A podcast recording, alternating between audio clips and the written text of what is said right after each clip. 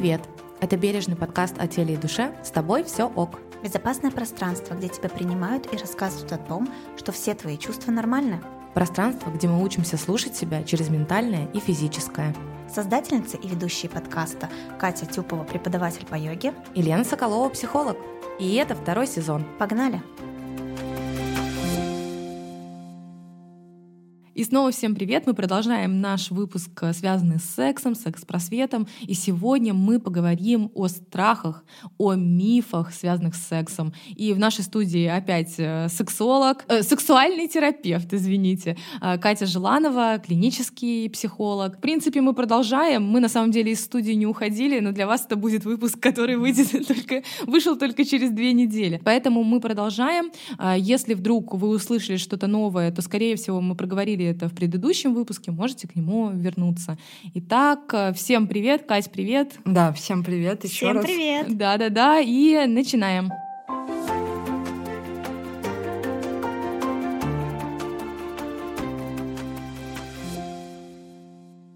Давайте начнем с мифов, э, потому что их очень много, и, как говорится, начать и кончить.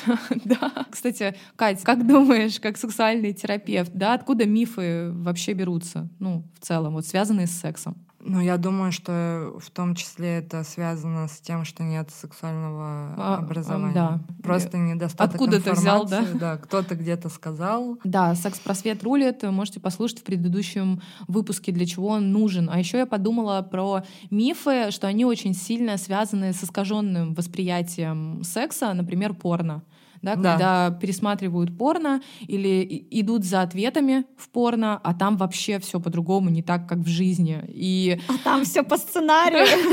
да, там не то, что по сценарию, там очень корявый сценарий часто бывает. И люди думают, что, наверное, это как-то так и случается. Ну и в порно мы не видим тех же э, презервативов, например. Собственно, это и есть первый миф, э, что хороший секс бывает э, только так, как показано в порнофильмах. На это опираются, потому что, опять-таки, если нет знаний, на что опереться? Вот, наверное, там, значит, это хорошо. Мифы, которые я накопала, давайте попробуем вот как раз их проговорить. Размер члена. Да, в студии сидит три женщины, которые могут сказать, размер имеет значение или нет. И тишина.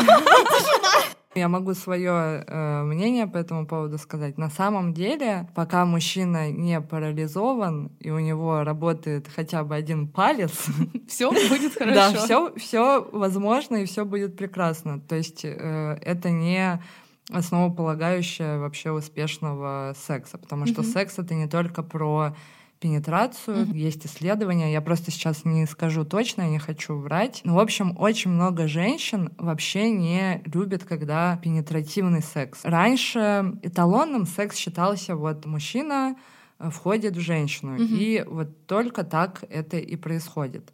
В действительности очень большому проценту женщин вообще не нравится, когда в них э, входит э, член, да, и они получают удовольствие другими способами, и это абсолютно нормально. Мгм. То есть нет какого-то эталона того, как это должно быть. Мгм. На планете Земля сколько миллиардов? Э, Восемь уже. 8 Ноября миллиардов людей, да, года. то есть, соответственно, размер члена, он не имеет, да, такого значения, потому что всегда можно найти человека, которому э, подойдет, да, э, ваш размер Да, да. или какие-то А другие мы- способы. Рассказываем смешные истории. Ну, если они, я не знаю, если они никого не обидят, можешь рассказать. Тему вот э, размера как раз-таки. э, Мне было, не знаю, лет 20 с небольшим. Это был мальчик, который мне очень нравился. И, э, ну, в тот самый прекрасный момент, момент первого секса, я лежу вся такая, типа, вот, в предвкушении, в предвкушении. И, и спрашиваю, ну когда же, ну когда же? Он такой говорит, так э, я уже... Да. Ну вот поэтому и- мальчики и боятся. Я же не специально это спросила, мне почему-то просто не, не, не Нелов- подошло. Неловкий топ неловких ситуаций.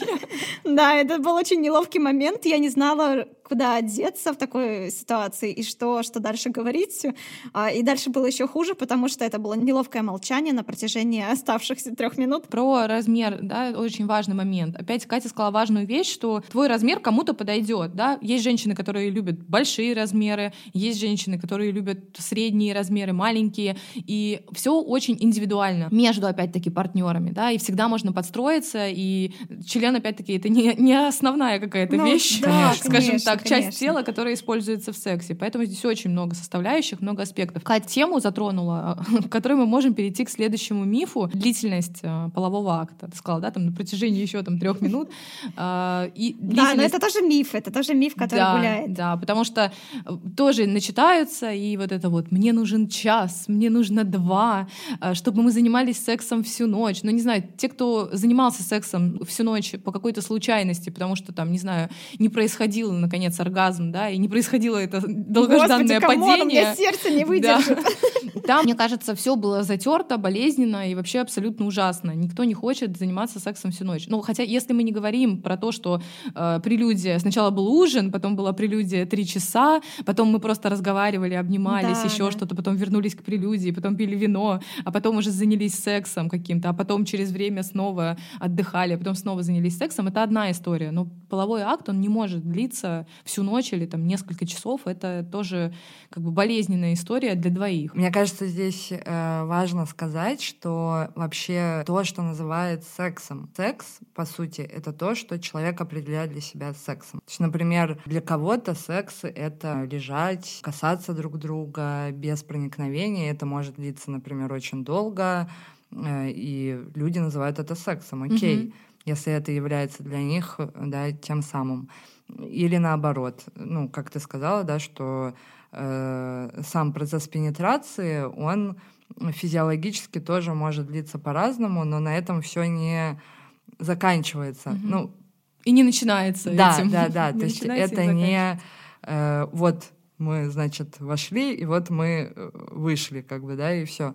То есть секс — это что-то больше, его много, он разнообразен, и вопрос только, что для вас э, является сексом. Да, я думаю, у каждого свое понимание секса, и для кого-то это 3 минуты, для кого-то 15, а для кого-то это час, но растянутый э, на обнимание, полежать, поговорить. И здесь, кстати, еще, э, мне кажется, вот такой миф есть. Ты же сказала про только момент проникновения. И почему-то от незнания, да, возможно, опять-таки от э, вот этой сексуальной необразованности, от отсутствия секс-просвета, очень часто думают, что э, мужчины хотят больше секса, чем женщины. Хм, И для хм. них вот важен только вот этот вот, да, момент, когда произошло проникновение, оно там завершилось, а женщина как будто бы любит просто лежать, болтать и так далее, а секс ей как будто бы и не нужен. Вот э, тоже непонятно на самом деле, откуда возник этот миф, как он появился, но в целом я все-таки думаю про сексизм, да, про то, что женщину необходимо было держать в каких-то патриархальных рамках, что это все-таки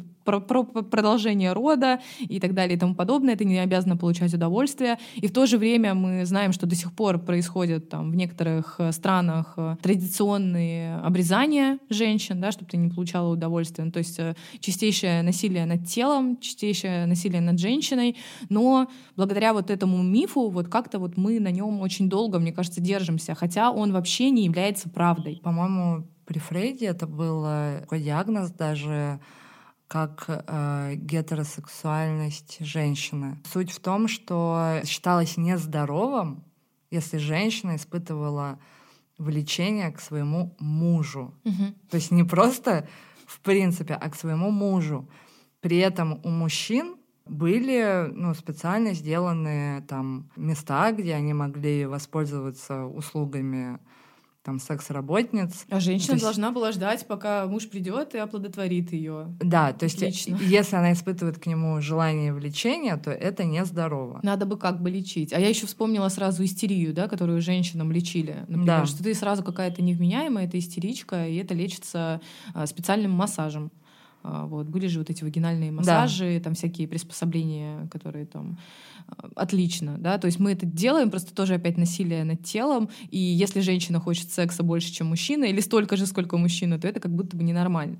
На самом деле это вообще не определяется гендером. Но мне кажется, это в общем и целом а, понятие сексуального желания, оно у каждого индивидуальное, и, естественно, оно может меняться в зависимости от большого количества фактов, таких как а, стресс, например, а, физическое состояние, уровень усталости. Например, сегодня ты хочешь много у тебя большое, достаточно высокая либидо, а завтра ты ничего не хочешь, э, и это абсолютно нормально, и с тобой все ок, если оно разнится.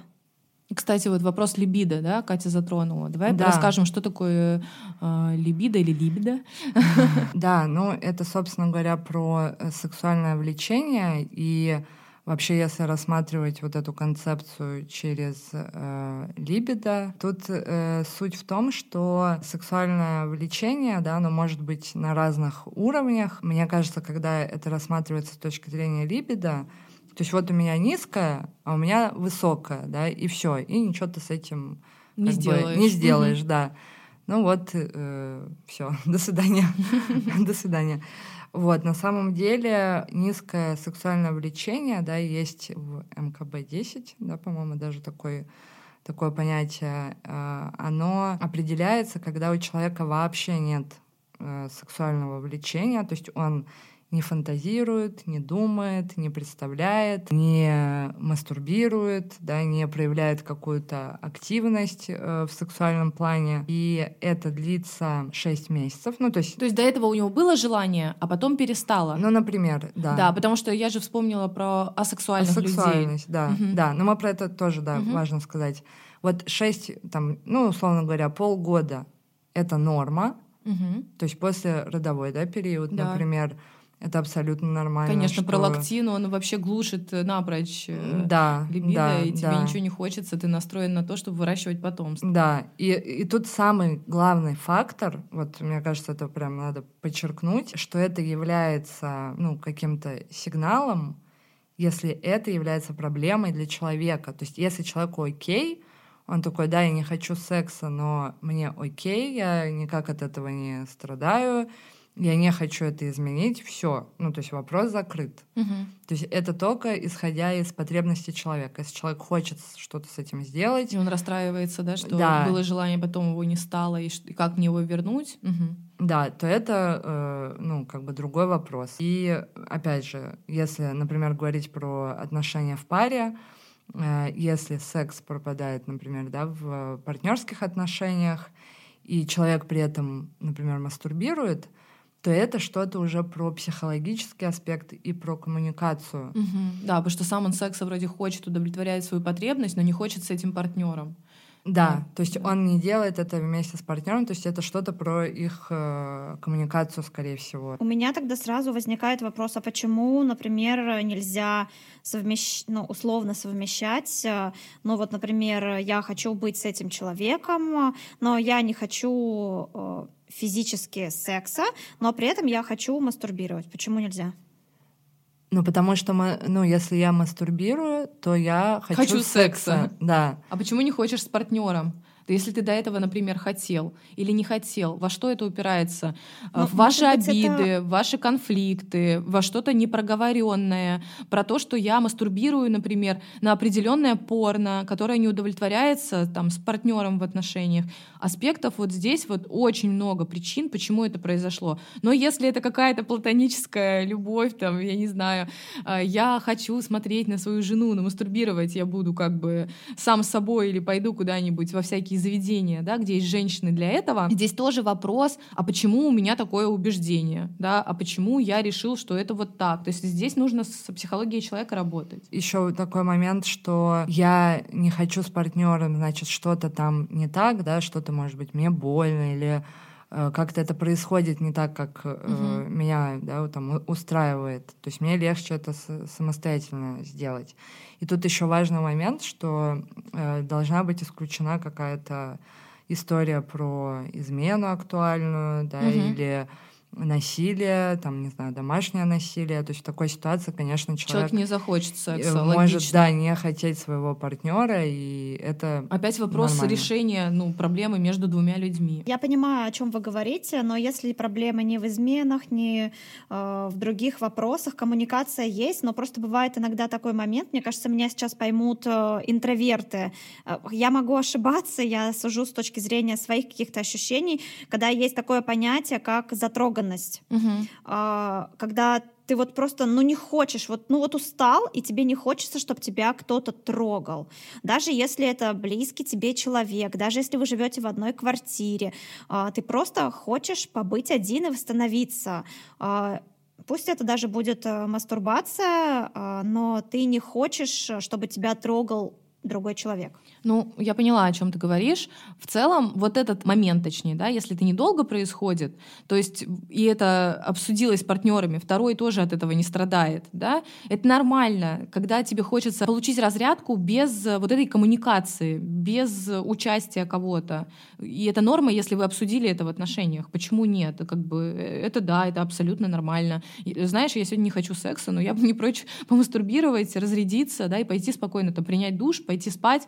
Это нормально в отношениях, если для Да. вас двоих это норма. Но если второй человек страдает от этого, если это длится годами, а второй как бы принимает эту ситуацию, тут на- нужно разбираться, почему ты где-то вот эту условную, да, сейчас буду звучать как э, эзотерик, где ты эту энергию там сливаешь, а к партнеру приходишь, и тебе уже не хочется быть затроганным. Возможно, это связано со стрессом, с работой, э, с коммуникацией с другими людьми. Ну, то есть, опять-таки, здесь много нюансов. Опять же, секс — это не только про пенетрацию, это про удовлетворение разных потребностей, да, в том числе там про близость, про тактильность, Мгм. э, про какой-то контакт. И это абсолютно нормально, да, то, про что говорит Катя. Если я не хочу заниматься сексом со своим партнером, э, это вообще окей. Но, э, да, как Лена сказала, что мы говорим о ситуации, если это длится там больше полгода, и это является проблемой для человека или для пары. Да, то есть тогда это рассматривается с точки зрения какого-то ну, нарушения. Если всем нормально, в чем вопрос? Ну, то есть, если людей все удовлетворяет, Всем хорошо в этих да, отношениях. да, то есть, да. есть действительно там асексуальные люди. Э, Они, кстати, занимаются сексом. Мгм. Есть тоже такой миф, что А сексуальные не занимаются. это да, асексуальные Я, кстати, люди. так и думала. Да, сексуальные люди не занимаются сексом, на самом деле они им занимаются, потому что они идут туда, опять же, э, удовлетворять какие-то другие э, потребности. И еще, кстати, про желание тоже э, интересный момент. Например, э, какие-то препараты Мгм. да, могут влиять. Антидепрессанты, транквилизаторы и там нейролептики, все влияет на сексуальное желание. Могут. Да, но на самом деле это влияет не на сексуальное желание. Я тоже вот про это узнала, Мгм. меня э- э- эта информация удивила, хочу ей поделиться. А, В действительности антидепрессанты или там противотревожные препараты, они снижают тревогу. Мгм. А многие люди идут в секс из тревоги. То есть они идут туда не потому, что у них не от э, желания, да, которое Мгм. возникает там на физиологическом, эмоциональном и так далее уровне. То есть не про возбуждение. Да, а, например, я тревожусь, что мой партнер э, меня не любит, Мгм. мне надо это как-то проверить. И я иду в секс, чтобы убедиться, что все окей, Мгм. все на месте, все в порядке. Э, И вот эта тревога, да, она может толкать человека на э, секс и являться вот э, таким механизмом. А препараты просто эту тревогу убирают. И такой, ну, я не тревожусь, Да. пофиг, что он там думает. Мне не нужно ничего укреплять, мне сейчас норм. И секса мне уже так много не надо. Да.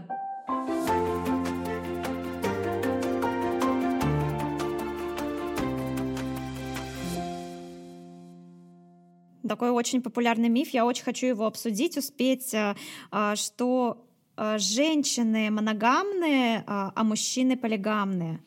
А, ну мы, в принципе, начали, да, этот момент. Это похоже на то, что вот э, женщин лечили, если они хотели своего мужа, если они вообще хотели секса, да, потому что женщина, она такая, должна быть в браке, рожать детей, э, растить детей и, так далее. Я Не видела не сейчас ничего хотеть. вот этому убеждению очень много зеркалок, да, в э, соцсетях очень много рилсов прикольных, э, тиктоков, э, зеркалка про то, что мужчины же чем оправдывают свою полигамию? Я самец, мне нужно оставить больше семени, мне нужно больше детей. И сейчас женщины начали снимать прикольные видосики про то, что, ну, я же самка, мне нужно потомство, мне нужно много потомства от разных мужчин, чтобы оно было здоровое, разнообразное и так далее. И вообще у меня овуляция, так что извини меня, милый, я как бы пошла, если ты не готов, искать другого. То есть вот такая зеркалка, да, которая как будто бы с эволюционной стороны описывает и одну, и другую сторону. Но если мы вернемся от эволюционной психологии, да, вот к тому, что мы имеем сейчас, ну ничем это не объясняется. Женщины могут хотеть много секса, э, хотеть, с разными мужчинами, мужчины хотят э, иногда мало секса с одной мужчиной, и нет вообще э, с одной мужчиной. Оговорочки. Ну, пошли. По Собственно, почему бы нет? Мужчины могут хотеть секса с одной женщиной, да, или с большим количеством женщин. Все очень индивидуально, все очень у разных людей по-разному. Это не определяется никак гендером. И я уже говорила в каких-то выпусках, что нет понятия прям у нас, э, как у Homo sapiens, моногамии или поли- полигамии. Есть понятие как эпизодической, да, такой Серийная. серийной э, моногамии. То есть мы чаще всего вступаем в отношения с партнером, мы их поддерживаем, и это похоже на некую моногамию, но это не значит, что это один раз на всю жизнь, как у, условно там у лебедей, лебединая верность какая-то. Мы также можем выйти из этих отношений, начать новые отношения, то есть это будет такая вот серийная моногамия. Про лебедей, кстати, Лен, ты сказала, Мгм. э, есть исследование, что даже у лебедей в 25% у самки рождается ребенок от другого самца. То Но есть они- этот любимый как бы... Да, да, но при этом они остаются со своим партнером в отношениях. Но вот такие ситуации тоже происходят даже у лебедей. Ну вот, вот, так что никакой лебединой верности.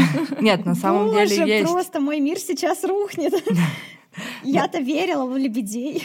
Нет, э, лебеди действительно, они э, свои отношения вот от и, и до конца э, с одним партнером, но вот может быть такая как бы история.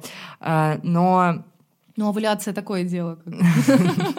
Но у людей тоже, на самом деле, есть процент людей, которые вот такие однолюбые, они выбирают одного партнера, да, и до конца своих дней любят, и это тоже есть, да, это тоже имеет место быть. Но в действительности в большинстве случаев это серийная моногамия. Тоже с точки зрения биологии это может объясняться тем, что есть такое понятие даже, что женщина легче беременеет при новом половом партнере. И, собственно говоря, то есть природа это как бы, возможно, Я надо поняла, проверить. зачем я развелась. В прошлом выпуске мы как раз рассказывали, немножко затронули мифы, связанные с презервативами, связанные с ППА и ЗППП, получается, да. А, Вот важно еще раз, мне кажется, эти моменты проговорить да, что презервативы — это не только э, защита от беременности, да, это не только метод контрацепции, но это еще э, помогает нам защитить себя от различных заболеваний. А если даже у вас есть э, справки, которые вы сделали с новым партнером и друг другу несете, это вообще ни о чем не говорит. Это не значит, что презерватив э, из этого уравнения можно исключить. Да, абсолютно нельзя, потому что, как мы и сказали ранее, э, многие болезни, они могут проявиться только через 3-6 месяцев. И поэтому себя нужно, конечно же, защитить, подстраховать э, и все-таки помнить в первую очередь не только про удовольствие, но еще и про безопасный секс. Еще я разговаривала с э, врачом. Э, Я, честно говоря, только с ее слов могу эту информацию сказать, потому что я не знаю, я не читала об этом никогда, но есть заболевания, которые передаются не, со смазкой. То есть тут даже уже презервативы не помогут, э, просто а, есть в смазке какие-то, я не знаю, бактерии, может быть, которые передаются, и уже это распространяется дальше. В действительности самое безопасное — это просто не заниматься сексом. Это стопроцентная гарантия. Все хорошо, точно, да. А, это знаете, как работает? А, а, до овуляции работает, овуляция не работает. Да, да, мы уже решили, овуляция влияет. Мы снова возвращаемся к чистоте. И, кстати, вот отсюда, да, про смазку можно перейти опять-таки к мифу, который мы уже затрагивали, про прерванный половой акт, да, или сокращенно ППА, э, что ППА не защищает от беременности.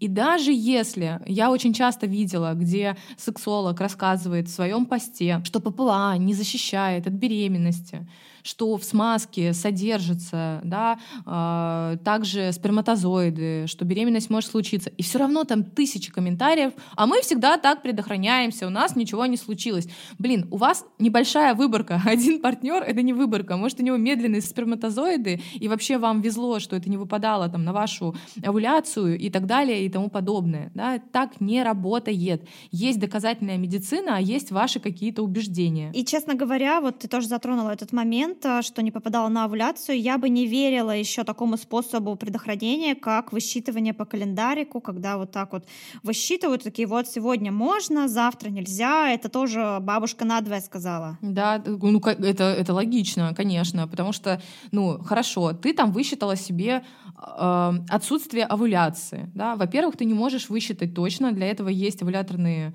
да, ову... как они, овуляторные, овулятивные, звучало да, какой-то термин э, в самолете, знаешь, как будто деталь какая-то.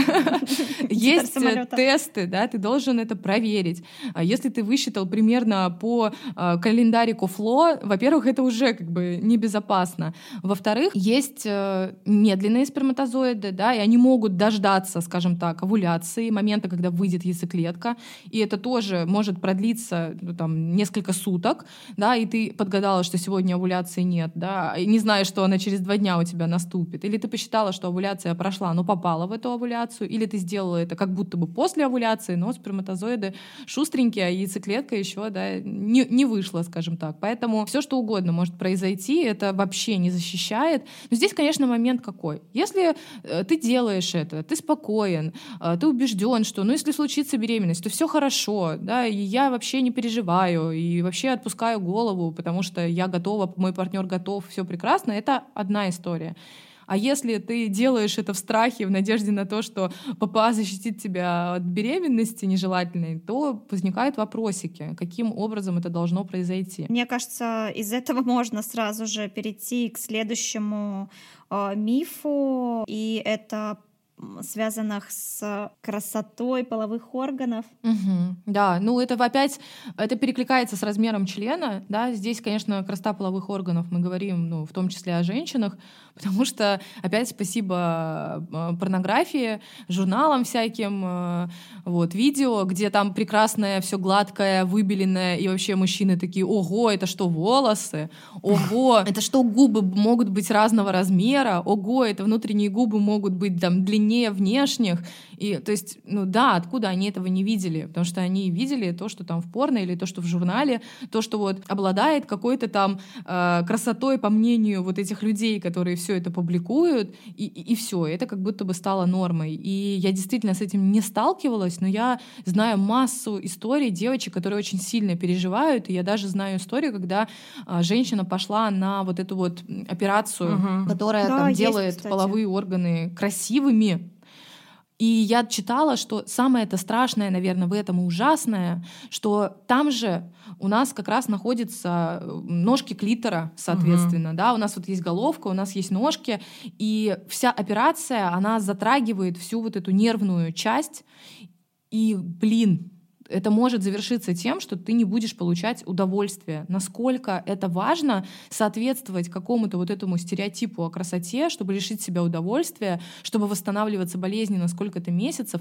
Просто возьмите, зайдите в Google и наберите разнообразие женских половых органов. Наберите как хотите, там, вагин, как угодно. И вы удивитесь на самом деле, что все очень-очень и очень разнообразно, и это нормально. Нужно учесть, что разнообразие есть во всем, да, и в женских половых органах, и в мужских половых органах. И вот эта вот история про какую-то условную красоту, это вообще непонятно откуда взялось, и это не норма, это не стоит того, чтобы там, ни в коем случае ложиться под нож и что-то делать для кого-то. Если вам с этим ок, найдется партнер, который будет этому доволен или который вообще не, не придаст этому никакого значения, потому что для него это будет норма.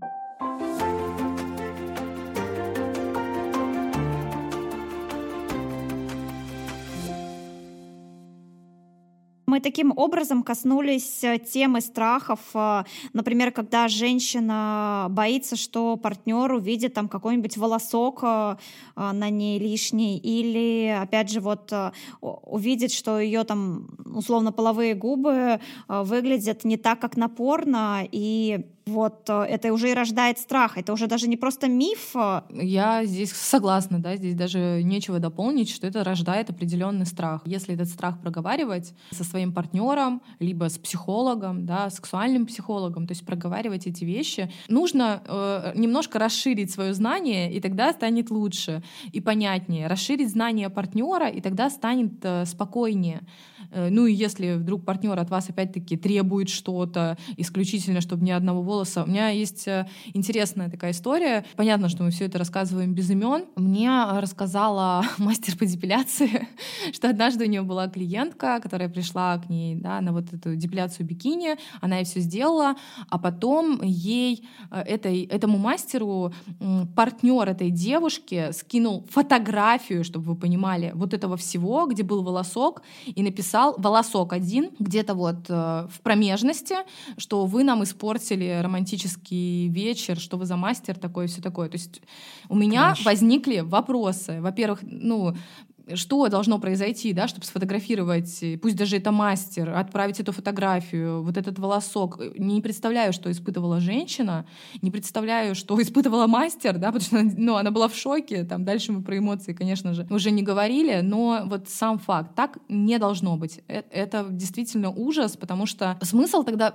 во что упираются ваши отношения? В глад Килобок, я не понимаю, во что упирается? Где вот этот опять контакт, коммуникация, доверие, близость, принятие еще куча других э, важных слов, которые просто необходимы для того, чтобы вступить в сексуальный контакт. Ну, естественно, это уже ни о каком принятии не идет речь, это просто подстраивание под партнера, которому вот, например, исключительно требуется, чтобы все было абсолютно гладко, и вот за этот вот единственный волосок э, он достанет и тебя, и твоего мастера по депиляции. Трудно представить, как бы я реагировала на месте девушки. Я бы чувствовала э, унижение какое-то, угу. если бы мне вот так вот сказал. Конечно. И, естественно, я бы начала агрессировать. Я бы еще и вмазала, наверное, просто. Собрались тут психологи. Давайте побьем этого партнера. На самом деле мы можем опять же вернуться к теме секс. Просвещения. Просвещения, да. А, очень грустно, что, к сожалению, у нас этого нет, да, в нашей стране. Слез, слеза да, сейчас, сейчас немножко. Да, здесь опять же про то, как, ну, про анатомию, как вообще выглядят наши половые органы, а, что является нормой, что не является нормой, а, какое строение, из-за того, что да, это не объясняется и не рассказывается.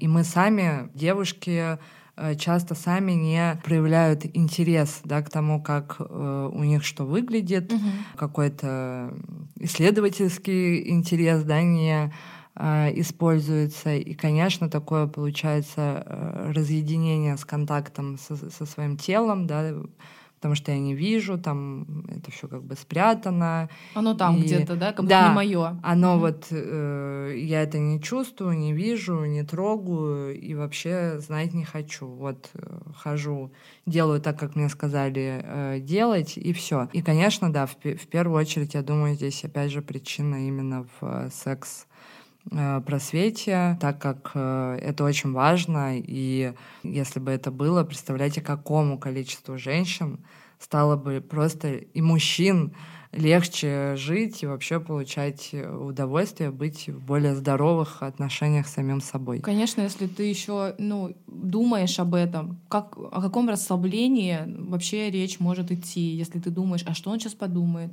а красиво ли у меня там все, ой, а я там, не знаю, не так побрила или там да. вчера побрила, а у меня там щетина, например, есть, а то, а все, а третье, десятое, здесь не идет речи ни о каком удовольствии. Да. Идет вот какой-то борьбе, терпении, ожидании, что когда это закончится, и чтобы мне не сказали после этого ничего плохого, и чтобы я как-то э, выглядела ликвидно, угу. приятно, да, сексуально в понимании там своего вот этого партнера по сексу. Тут еще такой момент, что э, получается, если так вдуматься, то, наверное, к психологам приходило, я не знаю, на сколько процентов меньше людей, если бы с детства, да, все эти вещи объяснялись, э, можно было спокойно об этом говорить, mm-hmm. там, не знаю, с родителями, э, потому что вот этот стыд, э, что со мной что-то не так, я какой-то не такой, это все вообще очень частый ну, двигатель человека обратиться за помощью там, к mm-hmm. психологу.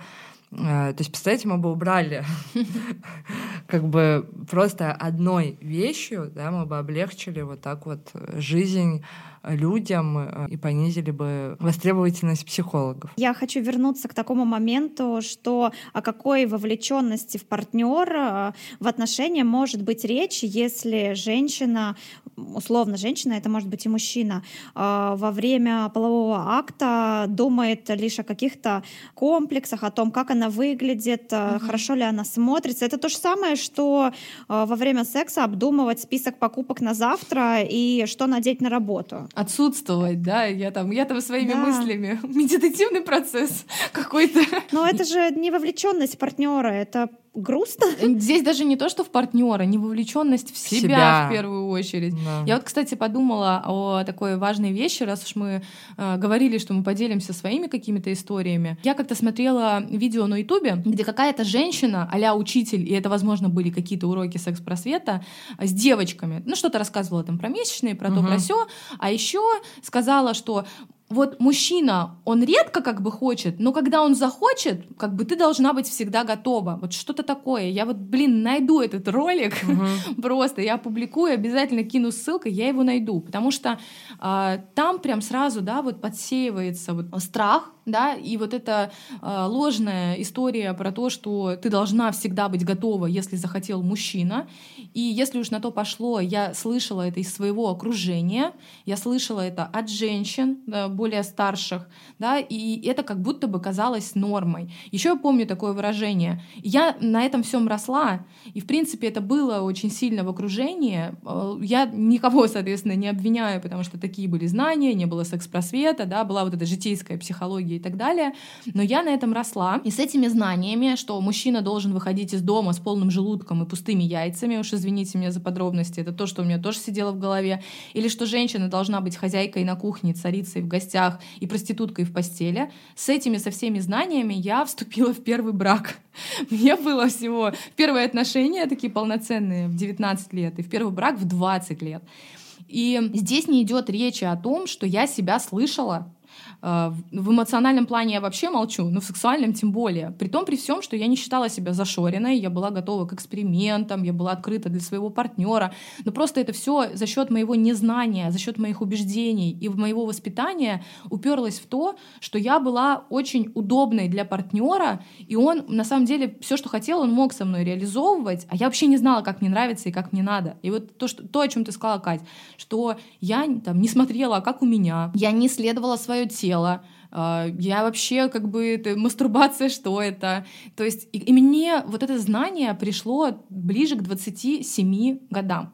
А еще, если уж на то пошло, я думала, что я испытываю оргазм до 27 лет. Я искренне в это верила, я никого не обманывала, я не притворялась, да, как вот это вот часто делают женщины. Я думала, что вот это какое-то такое э, возбуждение и что-то горячее, что это и есть оргазм. Я, в принципе, с этим нормально жила. Мне казалось, что это норма. А когда я в первый раз раз в 27 лет после развода получила свой оргазм с другим партнером, у меня слезы полились. Я такая, о, а вот что было. Оказывается, это вот. Оказывается, это вот. И да, я не хочу там обвинить как-то моего там, бывшего мужа. Это от незнания моего в первую очередь, от незнания моего тела и от того, что меня как будто бы все устраивало, его как будто бы все устраивало. И я думала, что да, э, это оргазм, прекрасно. Вот. А это был не оргазм. Я сразу вспомнила фильм, сериал «Отчаянные домохозяйки», где Бри Ван де Камп обратилась в больницу и думала, что у нее сердечный приступ, описывала его. А врач ей сказала, а что именно с вами произошло? И она описала, и она узнала там ближе к 40 годам, что, оказывается, она только что получила оргазм. Вот примерно такие же чувства испытывала я. Вау! Я такая, вау!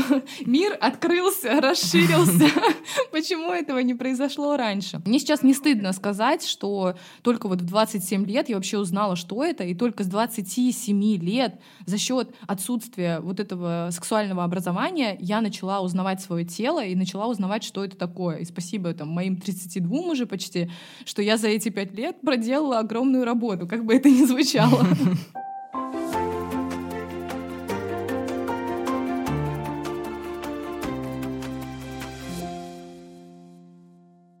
У меня, например, свой есть стереотип, э, свой миф, который э, не то чтобы он даже мой, скорее мне его навязывает общество. Ты-то хоть э, замужняя, я-то не замужем. И я постоянно зачастую слышу фразу о том, что чем больше партнеров, тем более легкодоступная, mm-hmm. что это вот, этот, вот этот вот мемчик с медведем в кустах и такая шлюха.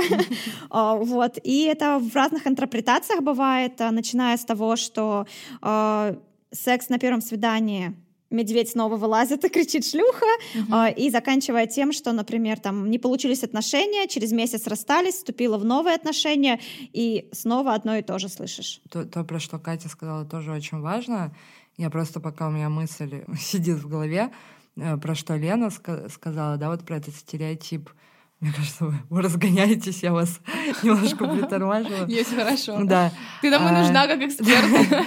Э, что вот этот стереотип, что типа женщина всегда должна давать вот это, да, обязательно именно женщина дает все такое. И действительно, многие идут в секс, э, чтобы перестраховаться, да, чтобы мужчина не загулял. Uh-huh. Или меня больше всего поражает, когда люди определяют какой-то промежуток времени, типа вот неделю там, условно говоря, у нас секса не было, пора. Угу. Вот я иду туда не из желания, а потому что, ну, уже же пора. Угу. И как-то вот люди сами вот этот э, промежуток времени себя определяют. То есть нет никакого понимания, что я должен опираться вообще только на себя и на свои желания.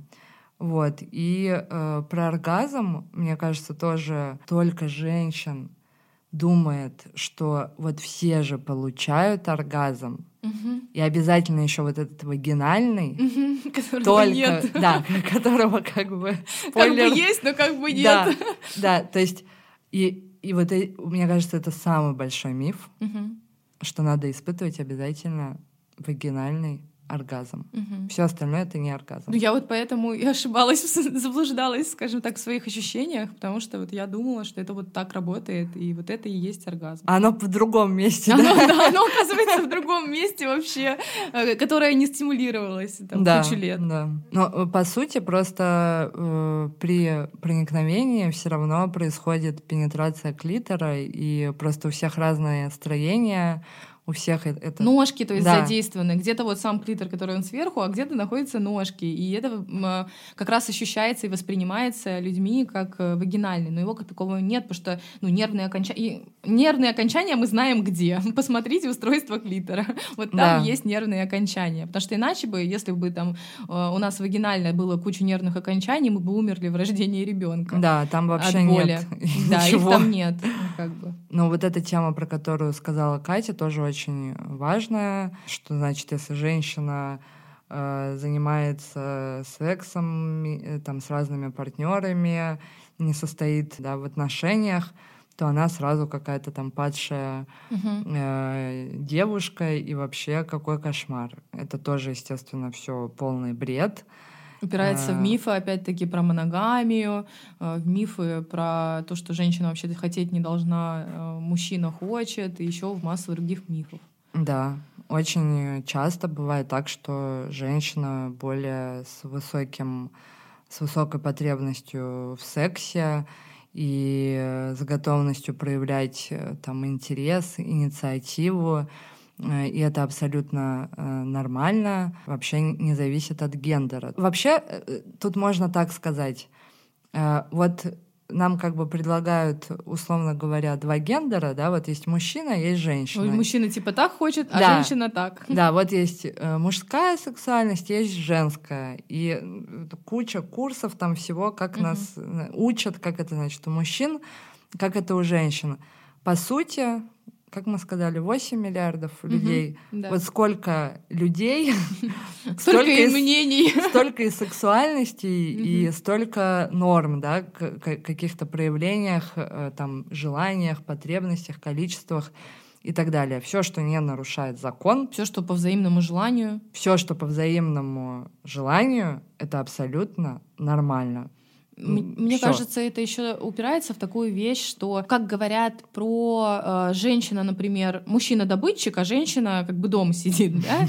И тоже есть такой вот э, миф, скажем так, и только так это должно работать, да, в голове у многих людей, а у других людей по-другому, и они не воспринимаются. То есть, да что ты, ты должна на кухне готовить, а если вдруг мужчина ушел в декрет, а женщина, например, э, работает успешно, ее зарплата выше, то мужчина не мужик, а женщина как бы становится как будто бы на роль мужика.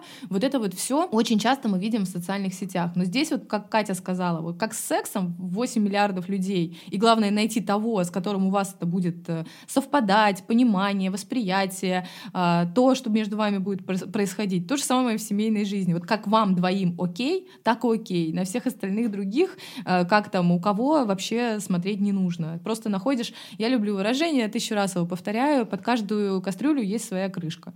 Вот супер выражение, и с этим всегда можно найти партнера, который будет близок к тебе и с которым у вас вот это вот совпадет. Конечно, это не про то, что если есть какие-то проблемы, какие-то сложности, не то решать всё, уходить другого да, искать. типа ты мне не подходишь, значит до свидания. Но э, если ценности расходятся, там, например, мне надо вообще заниматься сексом с разными партнерами, включать в наши отношения там еще да, кого-то, экспериментировать и так далее, а моему партнеру это все вообще не близко, и он не хочет, и он не готов да, через mm-hmm. себя э, как-то переступать, больше вероятность, что люди могут найти партнеров, да, которые ну, как-то схожи по этим ценностям.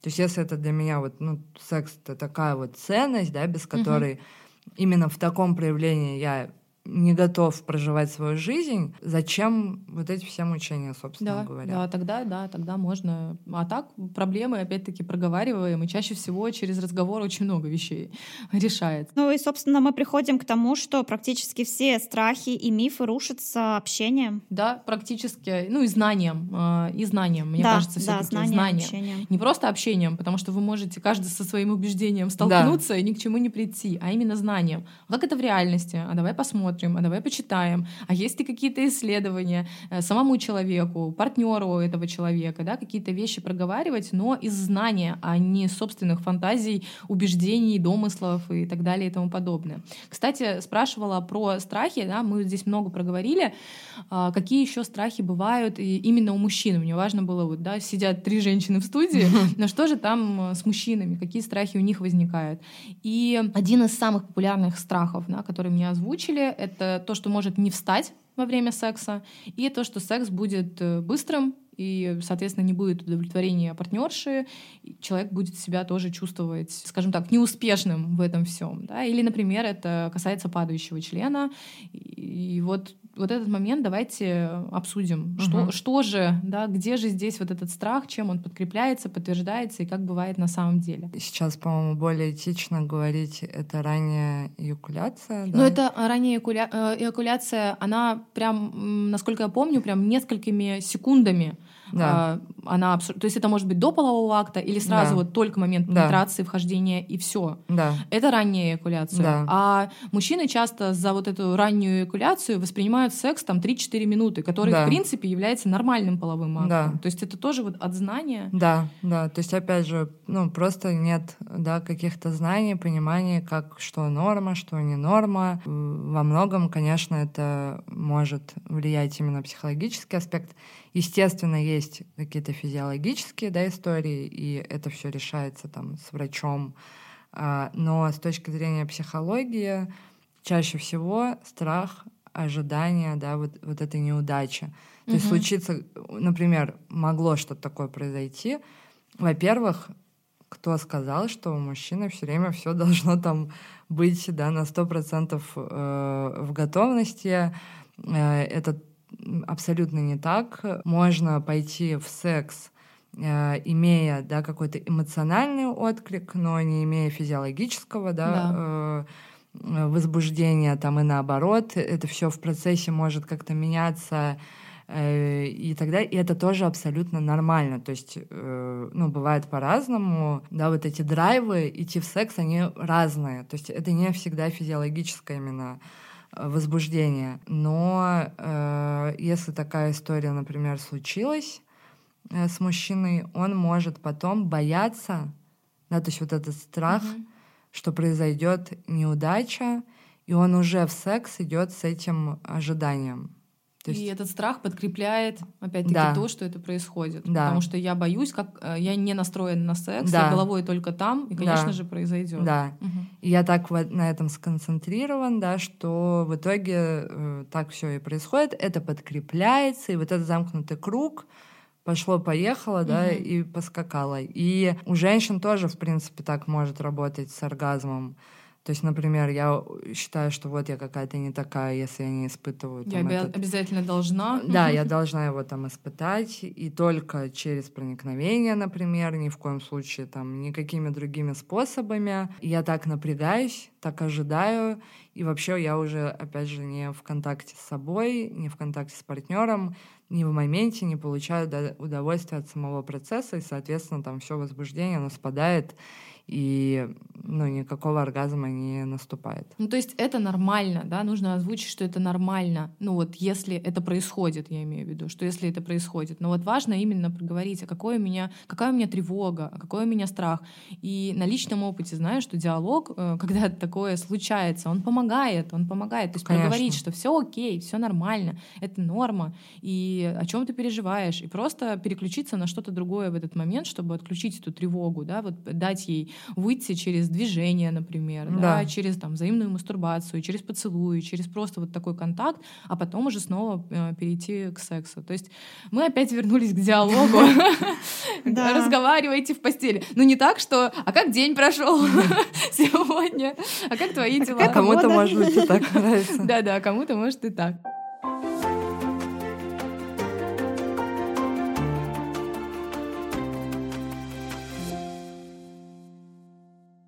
И у меня отсюда еще, я даже не знаю, это страх или миф, как это назвать, а, первый секс. Да, вот все ждут его либо очень неудачным и переживают, что тому было больно, сему было больно, там девочки озвучивают, мальчики говорят, что у них там что-то не получилось и они прям боятся, да, вот этот первый неудачный секс. Либо наоборот, кто-то из э, одногодок расписал это так, что ты такой, я жду просто вообще сейчас молочные берега, лепестки роз, сейчас не знаю, что вообще со мной произойдет, я буду в нирване, а этого не происходит, да, то есть вот здесь вот такое ожидание и разочарование, и наоборот, э, страх, и из-за этого разочарование. Я хочу рассказать, э, я надеюсь, я тоже никого не оскорблю, эта история напрямую со мной связана. К вопросу о первом сексе, а, когда мой э, половой партнер на тот момент а, в мой первый секс. А, просто я лежу с непонимающими глазами, я ничего не понимаю. Конечно, какой секс-просвет, я ничего не читала, то не uh-huh. слышала. И он в один момент э, говорит э,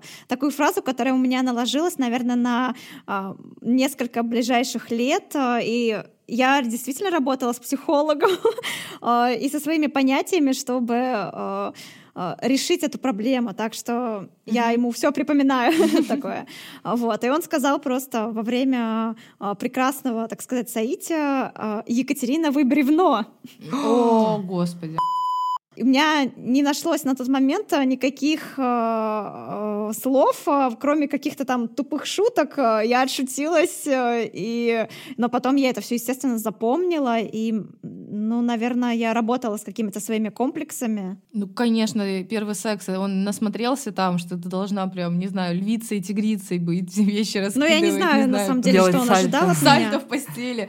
Вообще, да, ужасно. Это же тоже вот первый секс с такими словами. Можно вообще вообще закрыться и после этого никакого секса не хотеть или глубоко уйти в свои переживания, комплексы и так далее, и вообще думать, а я что? Или наоборот, уйти вот в эту компенсацию и начинать что-то вытворять, что тебе ну, вообще не соответствует. Вот это же куча проблем. Тоже вот поддержу твой первый секс. Я поддержу твой первый секс.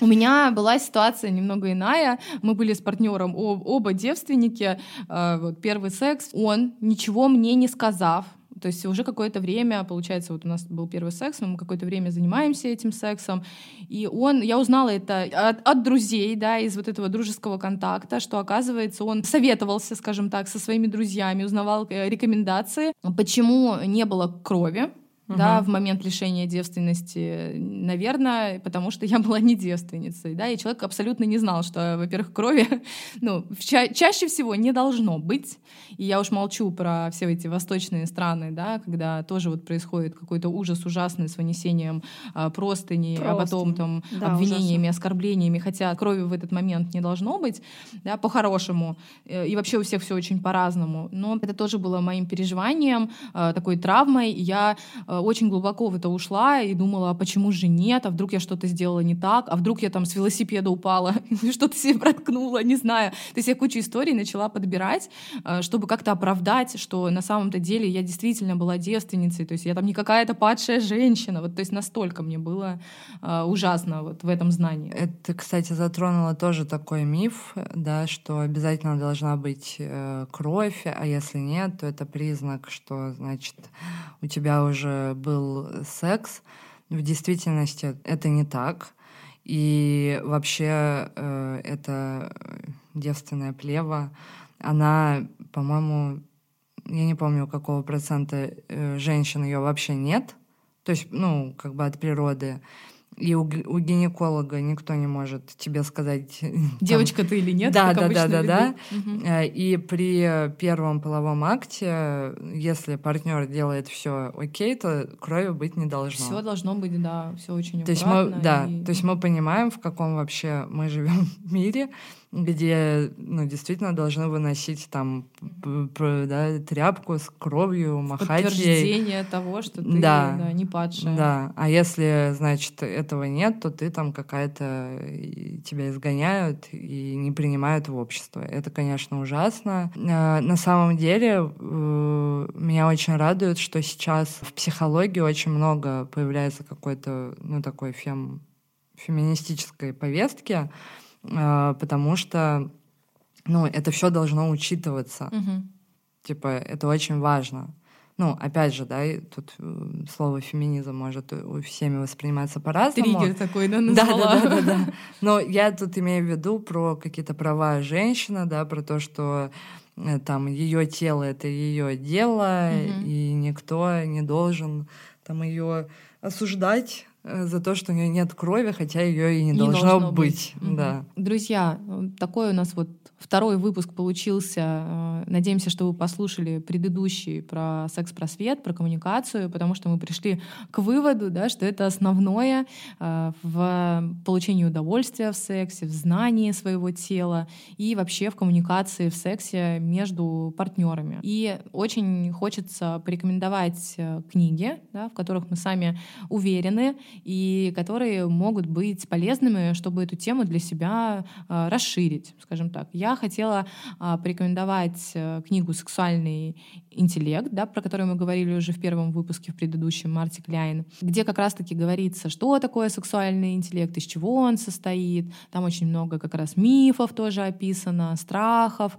а, вообще, что такое тело, телесность, границы этого тела, и вот про вот эту коммуникацию между партнерами и про вот эту информированность, про которую а, мы рассказывали. Я хотела бы порекомендовать а, книгу Юлии Лапиной «Тело, секс, еда и тревога». И она написана достаточно легко, поднимает все проблемы, связанные как с разными комплексами, мифами, неправильными представлениями, так и с сексуальным удовлетворением. И я честно скажу, что она, на мой взгляд, достаточно душевная. Ну, а я тогда от себя порекомендую э, книгу «Как хочет женщина», э, автор Эмилия Нагоски. Это такая, мне кажется, базовая книга, э, которая объясняет там, как мы устроены, Э, и вообще многие аспекты, которые мы сегодня здесь обсуждали, да, более подробно. Все книги обязательно э, напишу в описании к подкасту. Э, есть еще книга «Точка наслаждения», но скажу честно, я сама ее только читаю. Если я дочитаю ко времени выхода подкаста, то я обязательно напишу ее тоже в описании.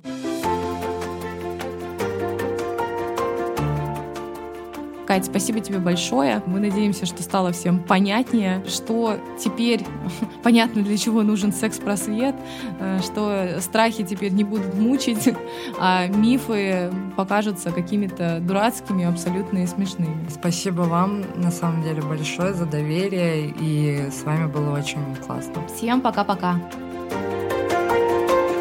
Это был подкаст «С тобой все ок».